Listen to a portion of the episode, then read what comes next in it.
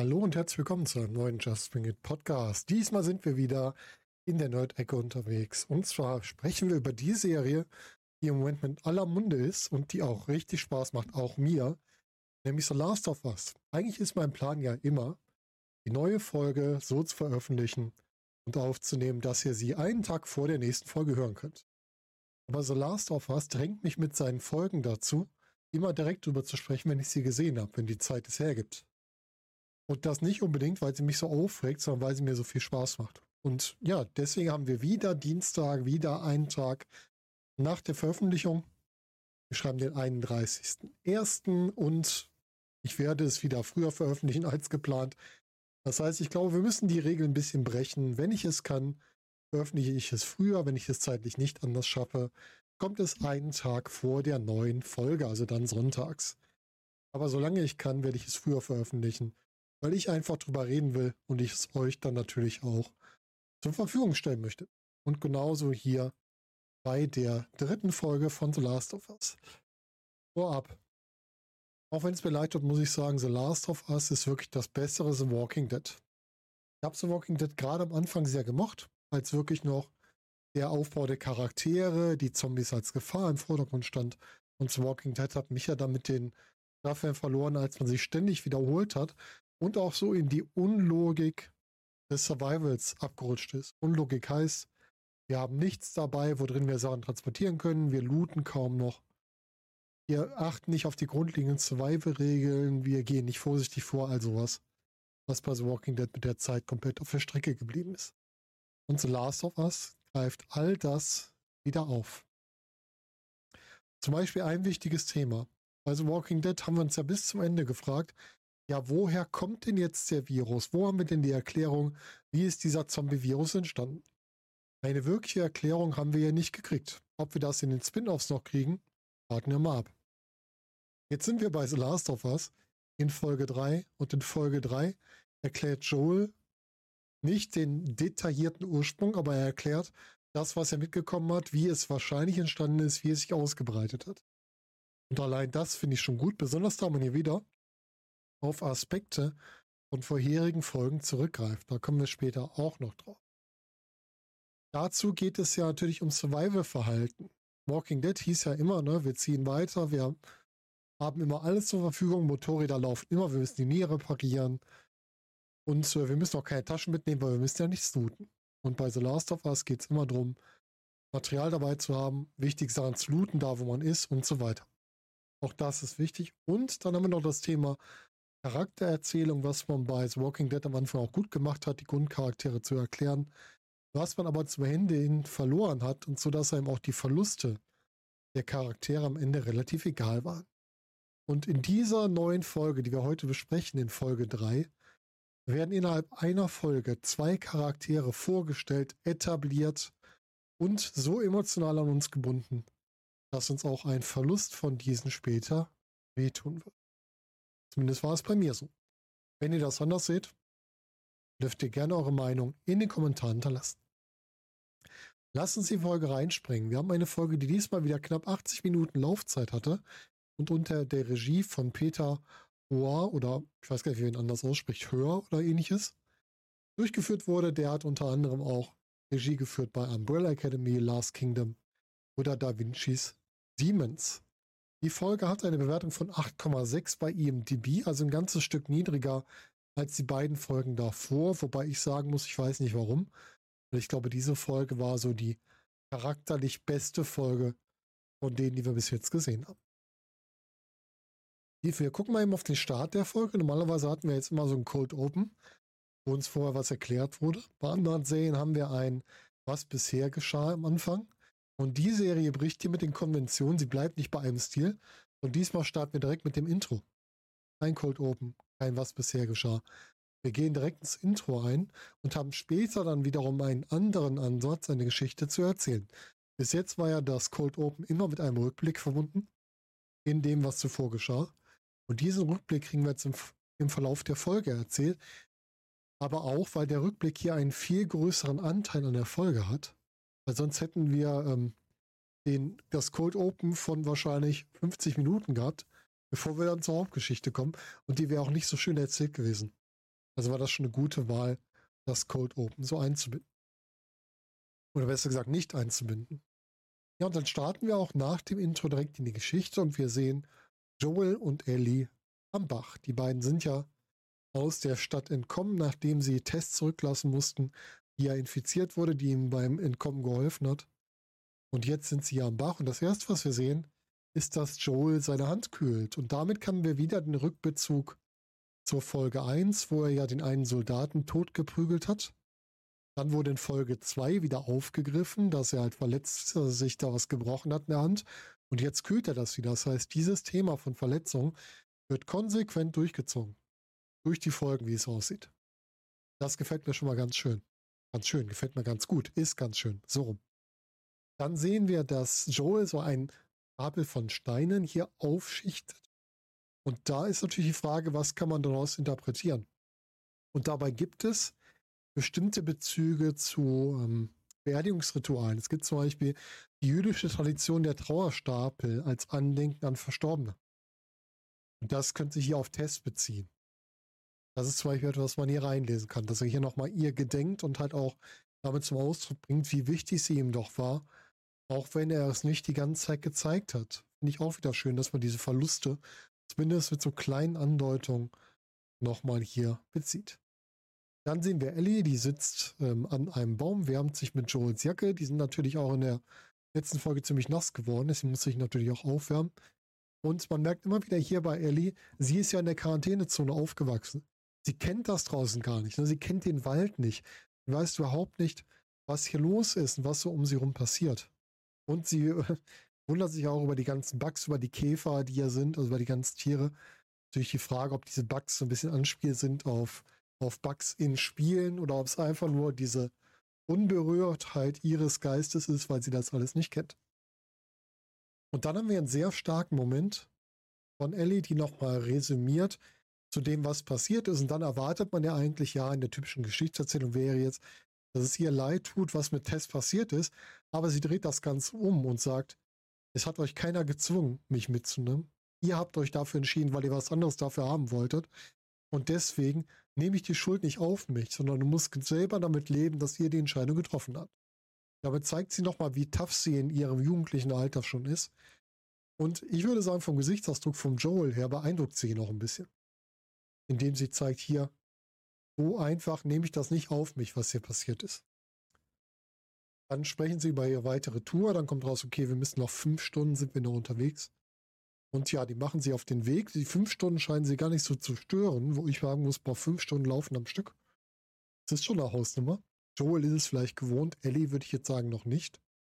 Aber das wird jetzt einfach so akzeptiert. Und dann kommt halt wieder so ein bisschen diese Gesprächsdynamik von den beiden ins Spiel. Sie sprechen über Joels Narbe am Kopf, wo er darüber spricht, dass jemand auf ihn geschossen hat und ihn halt nur gestreift hat und äh, dass halt öfter Schüsse daneben gehen und Ellie dann halt so relativ, äh, ja, relativ witzig regelt sagt, okay, du scheinst kein guter Schütze zu sein. Das ist natürlich auch ein Ding, was man immer wieder auf PC-Spiele beziehen kann, weil da ja oft Gegner sind, die einfach an einem vorbeischießen. Wäre es eine Star Wars-Serie, wäre es noch lustiger. Und ich könnte mir vorstellen, dass auch diese Kopfwunde nochmal, diese Narbe nochmal irgendwann rückbezogen wird von der Person, die damals auf Joel geschossen hat. Die Dynamik hier der beiden ist halt wirklich spannend, ne? Und auch, dass Ellie hier sehr viel nachfragt, sehr viel redet. Die ist halt einfach neugierig, weil sie in der Quarantänezone nie viel gelernt hat oder nie viel von der Außenwelt mitgekriegt hat und halt jetzt alles aufsaugt, was sie irgendwie von Joel kriegen kann. Joel führt sie dann zu einem Laden und ja, warum geht er zum Laden? Er erklärt ihr, ja, wir haben entlang der Strecken, die wir uns hier draußen bewegen, haben wir einzelne Lagerorte verteilt, falls uns mal die Vorräte ausgehen. Und das sieht bei uns gerade so aus. Und das ist ja wirklich Survival 2.0. Grundprinzip beim Survival ist, du schaffst dir deine geschützte Umgebung dann kommt schon die Erweiterung. Du hast Sachen dabei, wenn du mal nicht direkt nach Hause kommst. Und jetzt kommen wir zu Schritt 3 oder wirklich zu Survival 2.0.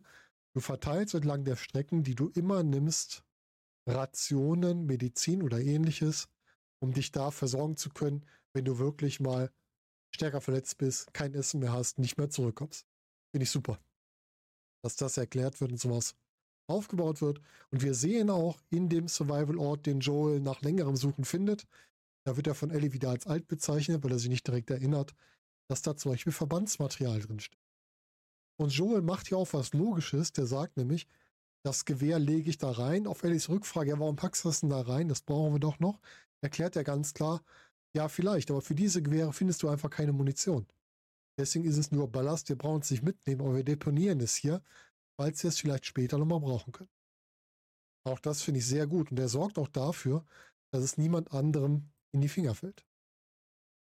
Und dann haben wir Ellie, die über eine Mortal Kombat 2 Maschine stolpert. Also ich kenne Mortal Kombat 2 noch als, als PC-Spiel. Ich weiß nicht, ob ihr das auch mal gespielt habt. Ich kenne auch diese Spielautomaten.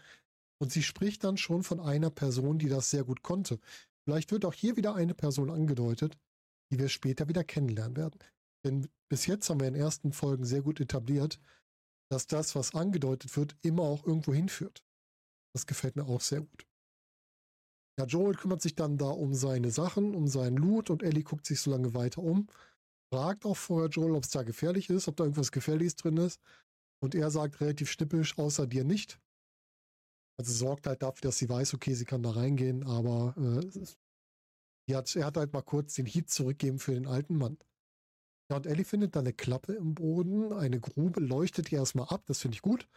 Ihr erkennt erstmal, es gibt keine Gefahr und sie sieht da unten direkt etwas, was man vielleicht nutzen kann, nämlich ein Fass, was auf dem Boden liegt. Und auch das finde ich gut, denn wenn sie in der Grube ist, wo sie sich ja im Grunde in eine Gefahr begibt, ne? weil Joel kennt die Grube wahrscheinlich nicht, sie war halt versteckt, vielleicht ist es ein Kellerraum oder ähnliches. Und ähm, sie macht aber vorher, bringt sich in, in Erfahrung, ob da unten jemand ist, sie wirft etwas rein, weil sie weiß ja jetzt, die Infizierten oder die Klicker reagieren auf Geräusche. Da kommt erstmal keine Reaktion und sie sieht etwas, was ihr helfen kann, wieder rauszukommen. Sie begibt sich also in eine Gefahr, was so der jugendliche Leichtsinn ist, aber sie prüft vorher ab, wie groß die Gefahr ist. Das hat mir auch gut gefallen. Und sie schafft sich dann auch mit diesem Fass einen Fluchtweg, indem sie das Fass wieder aufstellt, sodass sie darüber wieder rausklettern kann. Und dann findet sie da unten, Joel hat gesagt, es ist alles weg, findet sie Tampons. Okay, sie ist eine Jugendliche, wahrscheinlich schon im Bereich der ja, Pubertät und natürlich auch als Frau wahrscheinlich schon äh, mit Bedarf auf Tampons oder halt zukünftig mit Bedarf. Also dieses Voraussehen und die Überlegung, ich kann auch Sachen looten, die noch da sind, damit ich sie zumindest schon habe, weil ich sie später brauche.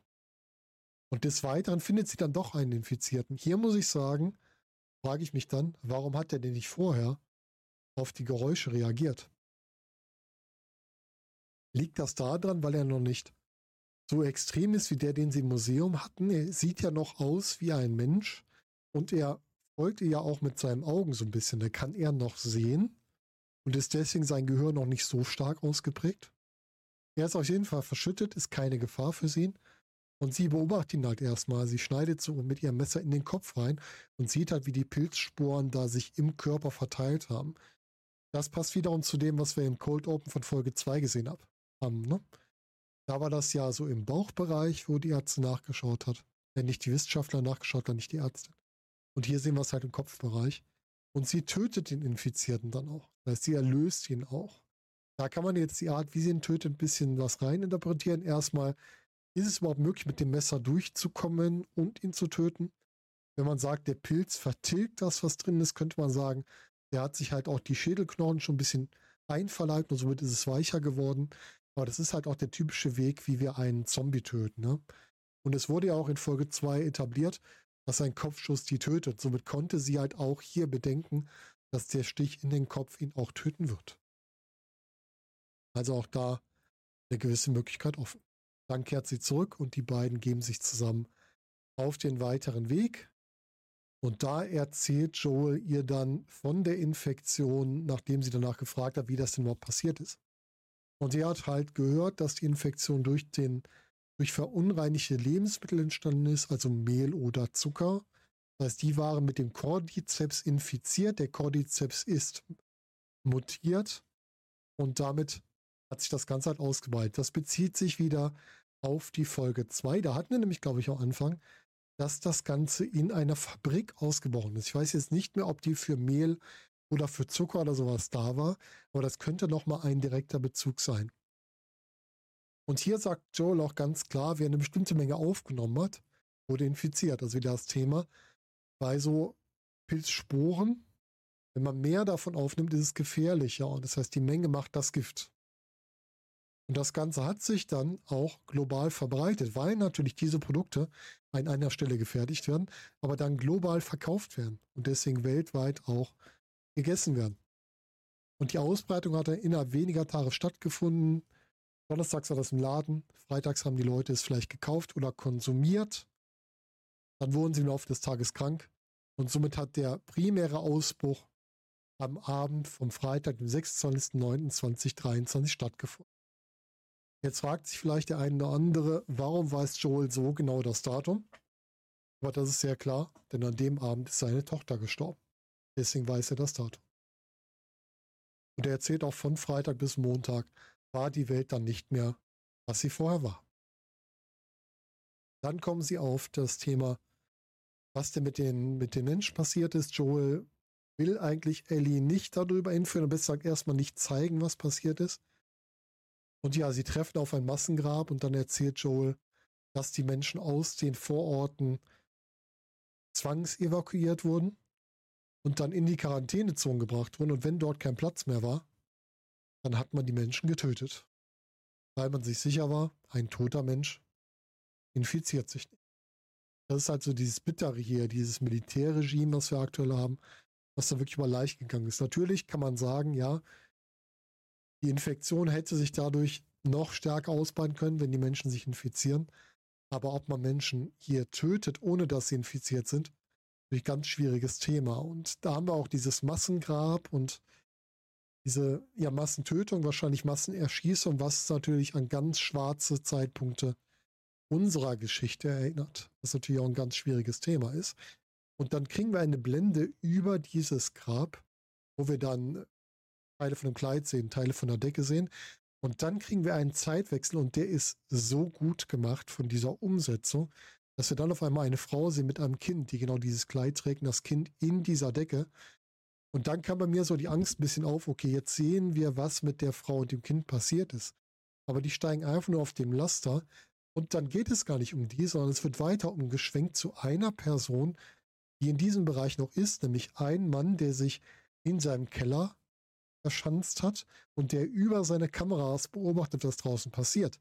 Ein Prepper im Keller, der hier beobachtet, wie die Leute abtransportiert werden und nachdem die Soldaten dann raus sind, sein Versteck verlässt. Und damit wechseln wir zur Haupthandlung dieser Folge und zwar zum Überleben in der Einsamkeit und dann in der Apokalypse von dieser einen Person und was mit ihrem weiteren Verlauf passiert. Wir lernen nämlich Bill kennen. Bill wird gespielt von Nick Offerman. Nick Offerman kennt ihr vielleicht als Ron Swanson aus Parks and Recreation, daher kenne ich ihn. Er hat natürlich danach noch viele andere Rollen gespielt, aber mit der hat er sich bei mir total eingeprägt, obwohl das eine ganz andere Rolle ist. Und was Nick Offerman hat, der hat sehr krasse Augen, muss ich einfach sagen. Der kann mit den Augen unheimlich viel erzählen, unheimlich viel sagen. Das hat er schon damals gemacht, das macht er heute umso mehr. Richtig stark. Und Bill ist halt ein Prepper. Er nennt sich, glaube ich, später Survivalist, aber er ist schlicht und einfach ein Prepper, wenn man von dem ausgeht. Was man von früher kennt. Er ist ein Waffennah. Er hat also so eine ganz ent Ammo-Zeitung auch bei sich stehen. Ich glaube, das war auch ein Bezug zum Spiel. Das habe ich irgendwie so im Hinterkopf. Genau wie die Chemikalien, die im Regal standen. Ich glaube, das war auch ein Bezug.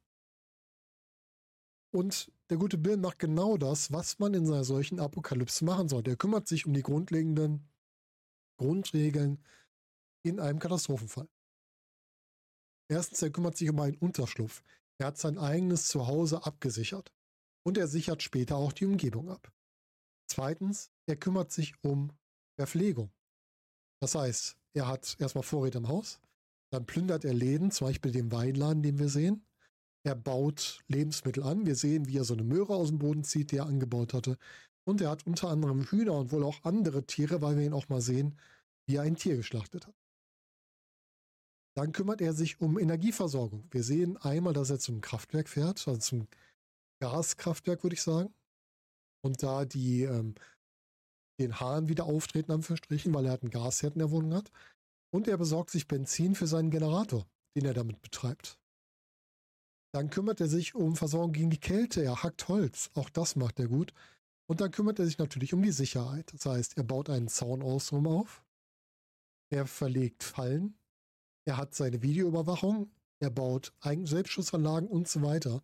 Und man sieht auch direkt, wie die funktionieren, noch in diesem Zeitabschnitt. Das passiert alles im Jahr 2003, wo die ganze Katastrophe begonnen hat.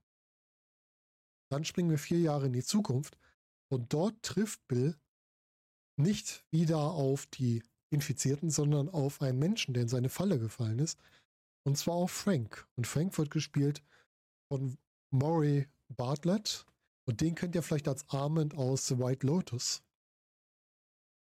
Und hier finde ich auch die Vorgehensweise von Bill sehr gut. Erst einmal stellt er ihn so ein paar Fragen, um abzuschätzen, ob er gefährlich ist. Er fragt auch nach einer Waffe, weil vorher geht er nicht näher an die Grube ran.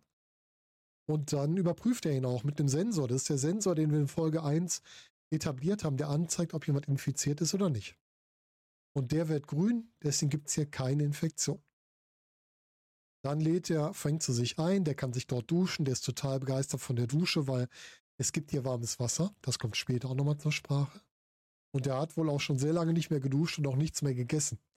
Und dazu kommen wir dann auch zu gemeinsamem Essen. Und Bill macht ein richtig schönes gemeinsames Essen. Und passt ja auch peu à peu vertrauen. Beim Essen sitzt er noch da mit seiner Waffe am Bein. Das finde ich zum Beispiel auch noch sehr cool gemacht. Dann kommen wir nach dem Essen zu einer Szene, wo Frank gerne an dem Klavier spielen will und der spielt auch noch ein Lieblingslied von Bill, was ihn sehr emotional anbricht, angreift, aber auf einer ganz anderen Art. Und somit sagt Bill, komm bitte, lass mich das machen. Und wenn er das dann spielt und auch singt und man die Stimme hört, wie die auch so leicht bricht, das war schon so eine herzergreifende Szene, die mich schon mitgenommen hat, wo man auch sieht, dass die Frank auch mitnimmt. Das heißt, da hat man schon sehr stark Emotionen verknüpft mit den beiden Figuren. Man sieht also auch in dem harten Survivalist hier die Emotionen durchbrechen. Und Frank hat ja eh schon verschiedene Emotionenausbrüche. Einmal die Freude, jemand zu sehen. Einmal die Freude über das Essen. Dann hier dieses, das, ja, die, die Emotion, die in, in Tränen ausbricht über diese Musik. Und dann kommen die beiden sich auch näher. Und das war so der Punkt, wo es mir vielleicht einen Ticken zu schnell ging, von dem, was Bill vorher hatte, zu dem, was jetzt ist. Aber wenn ich jetzt überlege, wenn ich jetzt so lange allein gewesen wäre, war vier Jahre alleine, gut, er war ein Einzelgänger, aber er trifft auf einen Menschen. Ich erinnere mich jetzt zurück, wie es in der Quarantänezeit war, wo ich lange keine echten Menschen gesehen habe und dann das erste Mal wieder welche getroffen habe. Dann würde es mir ähnlicher gehen. Ich würde, glaube ich, relativ schnell erstmal mich öffnen den Leuten gegenüber, um einfach mal die Energie aufzusaugen, mit dem man bei mir zu haben. Und hier ist diese Energie nicht auf freundschaftlicher Ebene, sondern es stellt sich heraus, dass die beiden auch sich anziehen finden und es stellt sich heraus, dass die beiden homosexuell sind. Und es kommt zum ersten, ersten Mal zwischen den beiden. Und dabei stellt sich heraus, dass Bill sowas vorher noch nie gemacht hat. Das letzte Mal vor Jahrzehnten mit einer Frau. Das heißt, hier kann man auch so ein bisschen reindeuten, dass Bill sich wohl nie dazu geoutet hat, äh, geoutet hat, Entschuldigung für den Versprecher, dass er homosexuell ist, dass er vielleicht sich nicht getraut hat oder es in seinem Umfeld einfach ähm, für ihn nicht möglich war, sich da zu outen.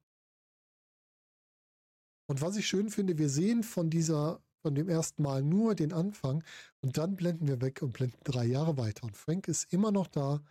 Es gibt einen Streit. Man merkt also, in Beziehung ist es auch in der Apokalypse natürlich nicht mal einfach. Und Frank möchte gerne die Umgebung verschönern. Ihn reicht es nicht, das Haus zu haben. Er möchte gerne eine Lebensumgebung haben.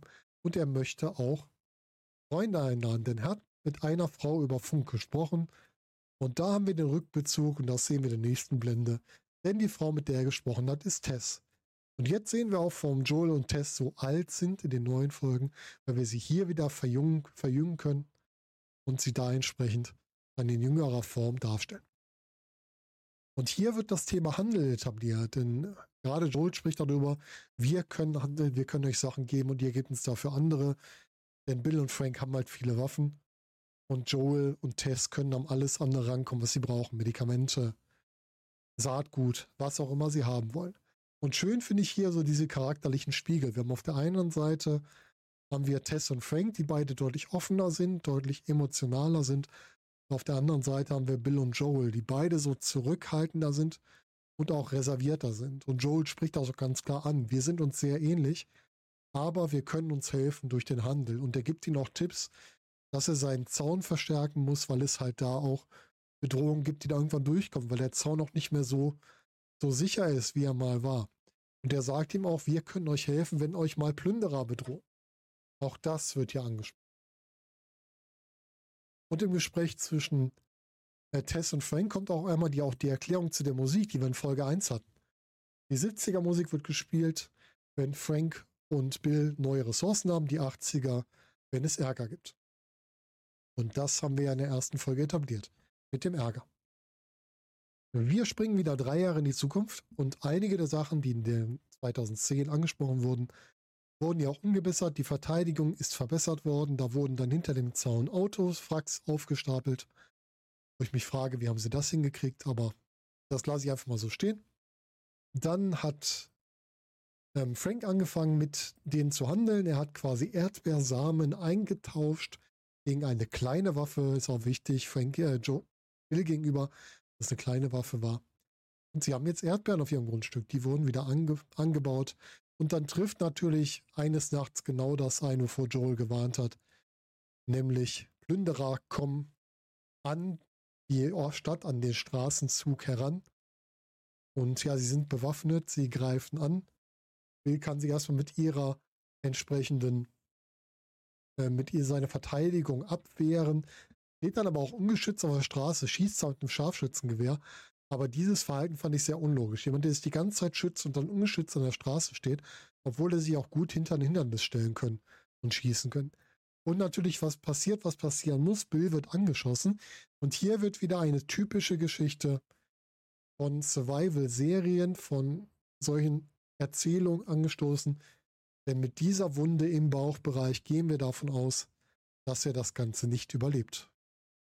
Wir machen einen Zeitsprung ins Jahr 2023 und wieder schafft es The Last of Us uns zu kriegen.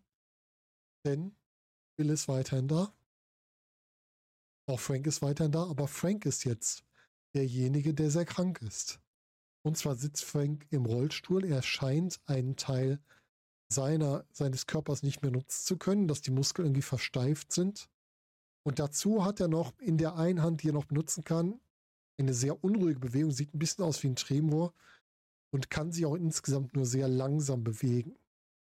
Dazu kommt noch die Schlaflosigkeit aus der nächsten Nacht und das alles könnte man zusammen deuten, dass Frank hier an Parkinson leidet. Denn Parkinson ist ja auch eine degenerative Krankheit, die dafür sorgt, dass immer mehr Muskeln versteifen, also es geht im Grunde über den Tremor los, dann werden die Bewegungen sehr langsam, dann werden die Muskeln steif und dann kann man sich irgendwann nicht mehr bewegen.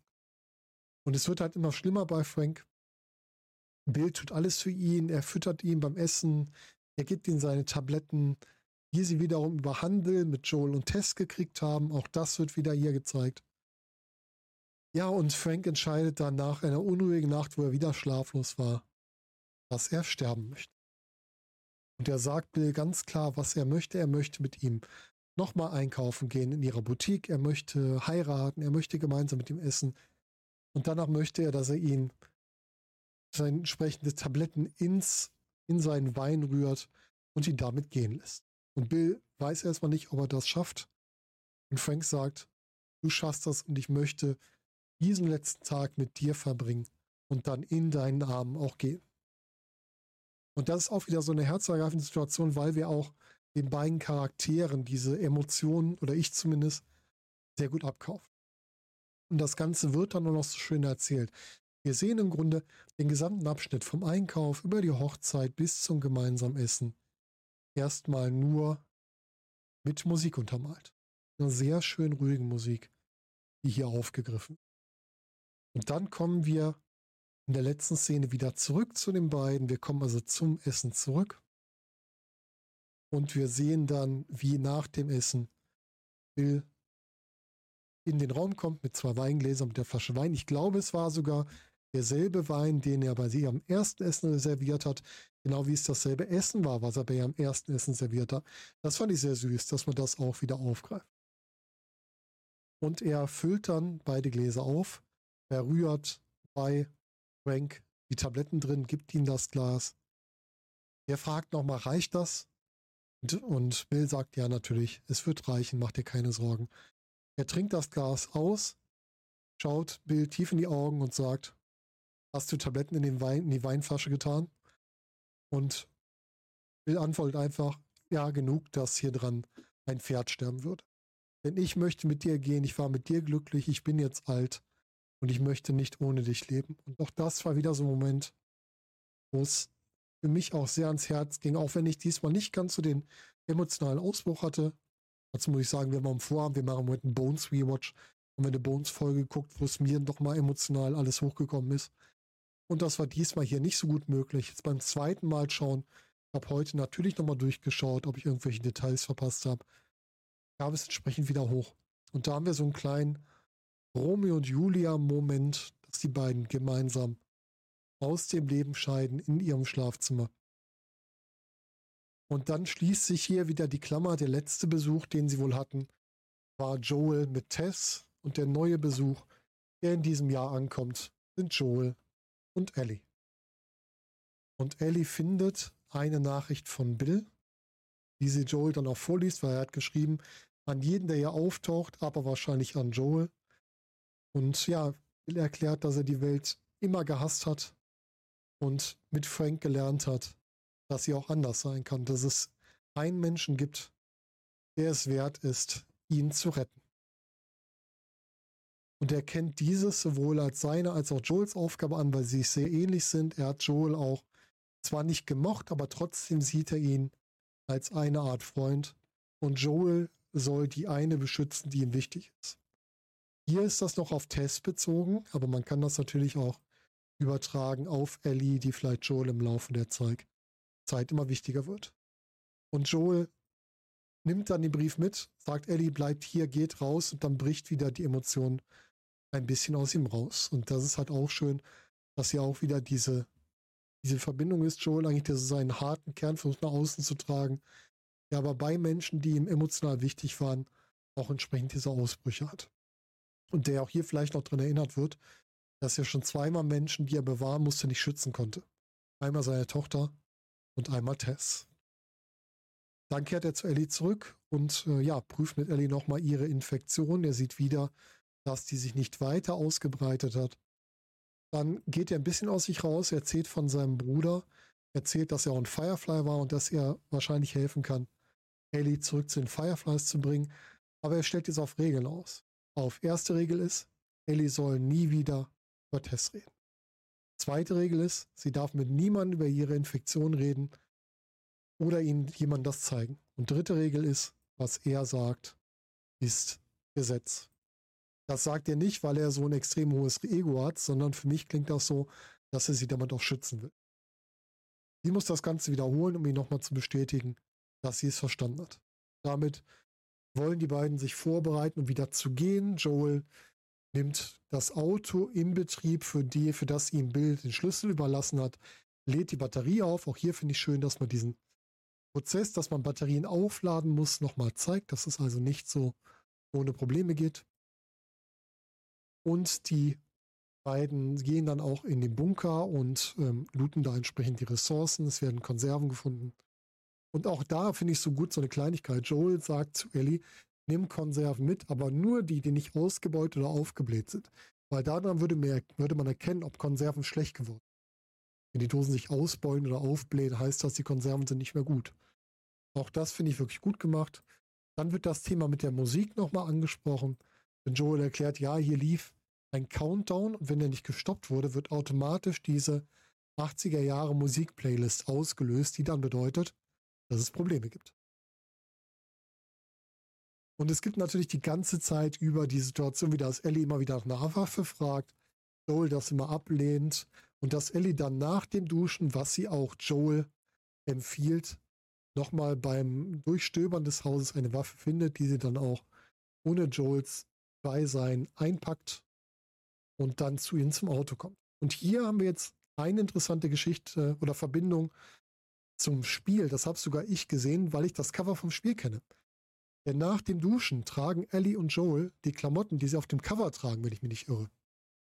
Das heißt, im Grunde wirkt es jetzt so, als wären die ersten drei Folgen so ein bisschen Vorgeschichte gewesen zu dem, was dann im Spiel passiert. Dass wir also jetzt mit dem Hauptspiel beginnen. Das finde ich richtig gut. Ja, wir kriegen nochmal etabliert, dass Ellie auch keine Autos kriegt. Das ist für sie wie ein Raumschiff. Und Joel halt jetzt hier schon anfängt dafür zu sorgen, dass sie in Sicherheit ist. Denn er sorgt dafür, dass sie sich anschnallt.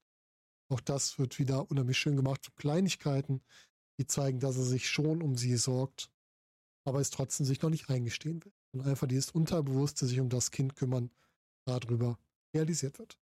Sie findet eine Kassette, wirft sie ins Radio und da läuft das Stück, was Bill auf dem Klavier gespielt hat. Und das stellt im Grunde den Abschied nochmal dar. Die beiden fahren aus dem Gebiet raus. Joel schließt das Tor hinter sich. Und wir sehen zum Abschluss mit der Musik, mit dem Musikstück, was Bill auch gespielt hat, das offene Fenster, wo die ähm, Gardine weht, weil Bill hat ja gesagt, er hat es offen gelassen, weil die beiden ja verstorben sind im Zimmer. Aber das ist ein bisschen der Abschied nach dem Motto, jetzt können sie auch mit uns das Gebiet verlassen mit der Musik, die ihnen wichtig ist. Ja, und diese Folge hat wirklich einen so tiefen emotionalen Kern und die schafft es, Bill und Frank für uns so angreifbar zu machen, so greifbar zu machen, so emotional mitfühlbar zu machen, dass uns die Verluste am Ende auch wirklich wehtun oder zumindest mir wehtun meiner Frau auch, die es mit mir geguckt hat. Und auch Joel kriegt noch ein bisschen mehr emotionale Tiefe und Ellie kriegt noch ein bisschen mehr diese Tiefe eines neugierigen Kindes. Das heißt, die gesamte Charakterentwicklung wird hier nochmal stark durchgeführt. Und dazu haben wir eine schöne, schönes Worldbuilding wieder. Wir haben ein abgestürztes Flugzeug, das haben wir in der ersten Folge schon gesehen. Wir haben das Massengrab, was so ein bisschen diese Gefahren nochmal etabliert. Wir haben diese Zuordnung von Musik zu Bildern, dass bei Joel und Ellie eine andere Musik läuft als bei Bill und Frank. Also das gesamte Zusammenspiel hier gibt uns eine unheimlich starke dritte Episode. Das heißt auch Episode 3 hat mich voll und ganz überzeugt und hat mir wieder gezeigt, dass auch Survival-Serien hier gut funktionieren können. Liebe Walking Dead-Macher, für eure Spin-offs, guckt euch The Last of Us an. Vielleicht kann es euch helfen. Ja, das ist meine Meinung zu dieser Folge. Jetzt würde ich natürlich gerne wissen, wie ihr dazu steht. Wie hat sie euch gefallen? Hat sie euch auch so angepackt? Hinterlasst mir das gerne in den Kommentaren. Und denkt dran, wenn ihr wollt, dass auch andere uns sehen, abonniert uns bei YouTube, aktiviert die, die Glocke und dann werden wir entsprechend im Algorithmus hochgespült und auch andere können unsere Reviews hier zu The Last of Us sehen. Und das war's für heute von mir. Ich wünsche euch einen schönen Morgen, Tag, Abend oder Nacht, je nachdem, wann ihr das Ganze hier seht. Und wir hören uns demnächst wieder. Macht es gut. Bis dahin.